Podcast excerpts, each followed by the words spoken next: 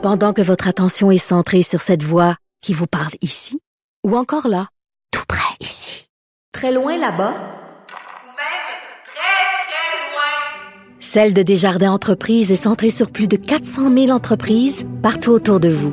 Depuis plus de 120 ans, nos équipes dédiées accompagnent les entrepreneurs d'ici à chaque étape pour qu'ils puissent rester centrés sur ce qui compte, la croissance de leur entreprise.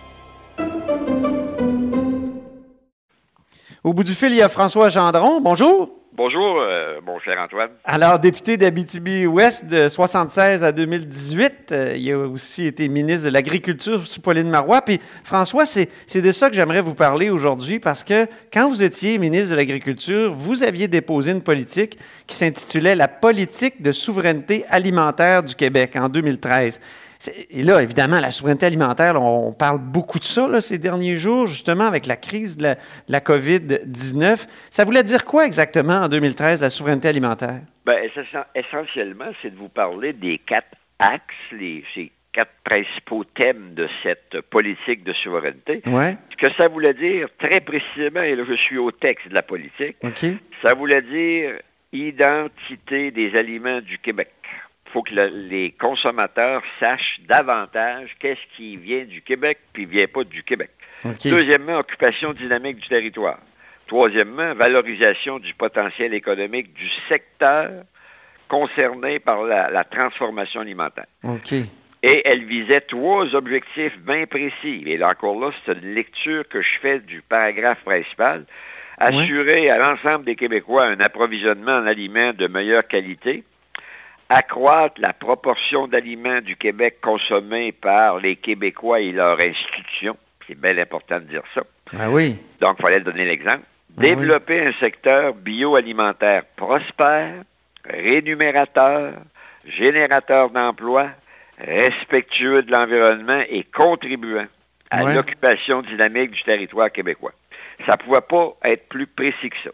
Avec un plan d'action et une deuxième petite politique plus petite que j'avais appelé là, un programme pour faciliter l'accès des produits des entreprises bioalimentaires québécoises aux différents réseaux de commercia- commercialisation du marché intérieur. l'idée, pour, pour le synthétiser, c'est de souveraineté alimentaire, c'est de réduire les importations puis d'être plus autonome, j'imagine. tout à fait, c'est l'idée maîtresse, c'est que plus il y a de produits québécois dans le secteur agroalimentaire, plus on est autonome. Mhm. Donc, moins de gaz à effet de serre, moins de transport, moins de camionnage, moins de ci, moins de ça, moins de ça.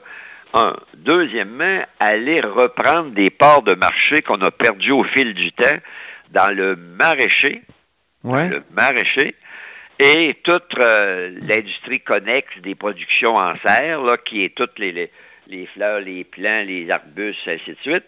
Euh, parce Ça, qu'on on ouais. a un avantage, non, mais rapidement, un avantage avec une tarification appropriée avec nos surplus énergétiques. Il aurait fallu être plus agressif dans les produits séricoles, les produits de serre, produits par des serres, parce que Ouais. le mûrissement des produits est toujours requis pour qu'ils soient plaisants sur le regard. Mais ça, François Legault l'a dit, là, qu'il voulait euh, qu'il améliorer. Et même si c'était une promesse électorale, je me souviens, moi, était dans une, dans une serre dans le comté de Huntington, puis euh, il disait, moi, je vais donner des tarifs préférentiels pour ceux qui veulent produire ici. Donc ça, c'était déjà dans votre politique.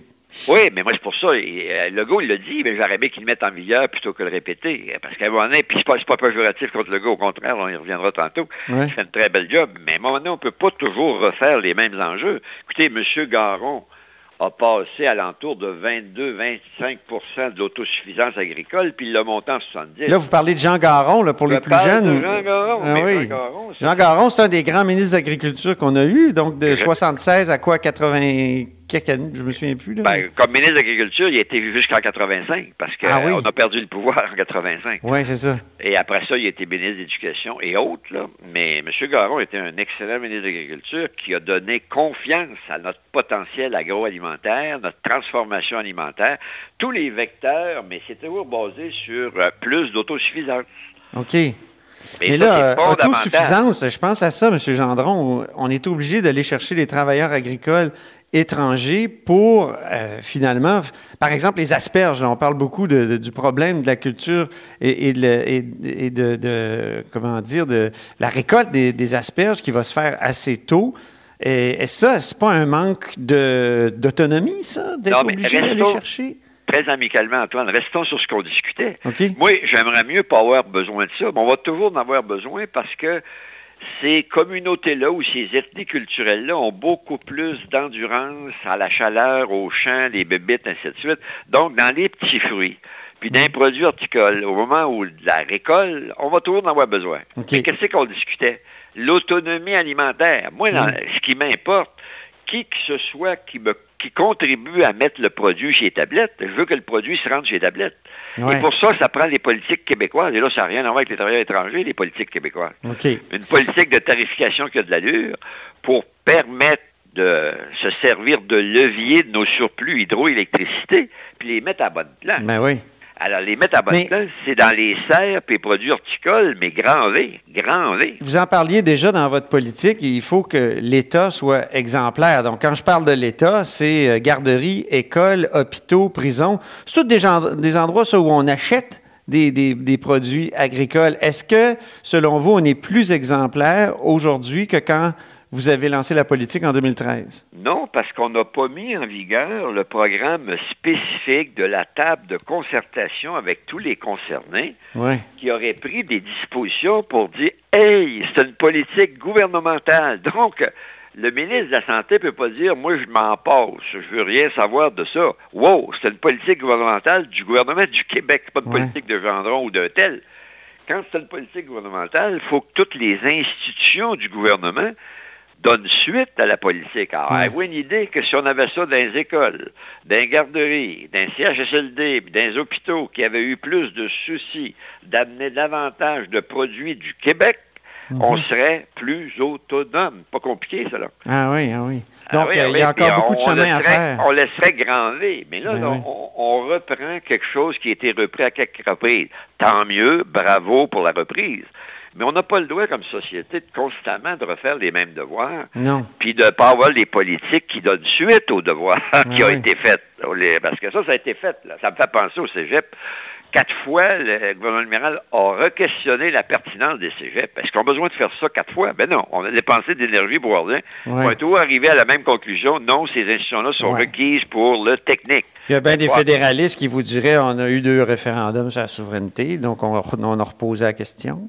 Oui, oui, puis ça me fait rien parce que là, que la question nationale, quand on mêle tout, puis là, c'est pas toi que je vise, euh, oui, il y a des fédéralistes qui pourraient re-questionner, mais là, il n'y a personne qui va re-questionner plus d'autosuffisance, moins de dépendance. La mondialisation a des aspects agréables, mais là, on, on, on, commence à parler de démondialiser.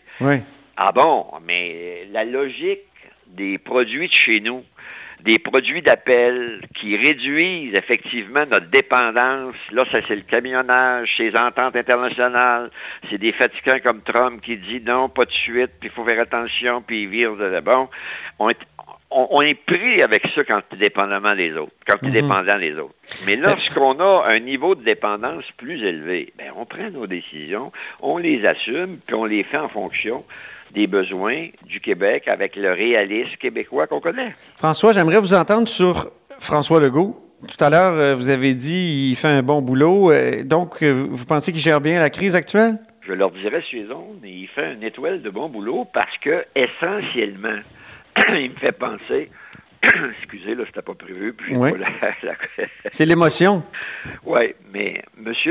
Monsieur Legault, il fait un bon, bonne gestion parce qu'il parle au peuple, il s'exprime avec sympathie et ça y fait rien parfois de faire quelques erreurs, on recule, on avance et il n'y a rien là, c'est humain.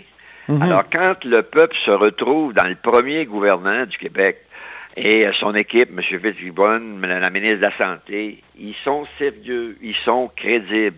Mhm. Ils sont crédibles et ils informent la population d'une façon compréhensive et simple parce qu'il parle le langage du peuple.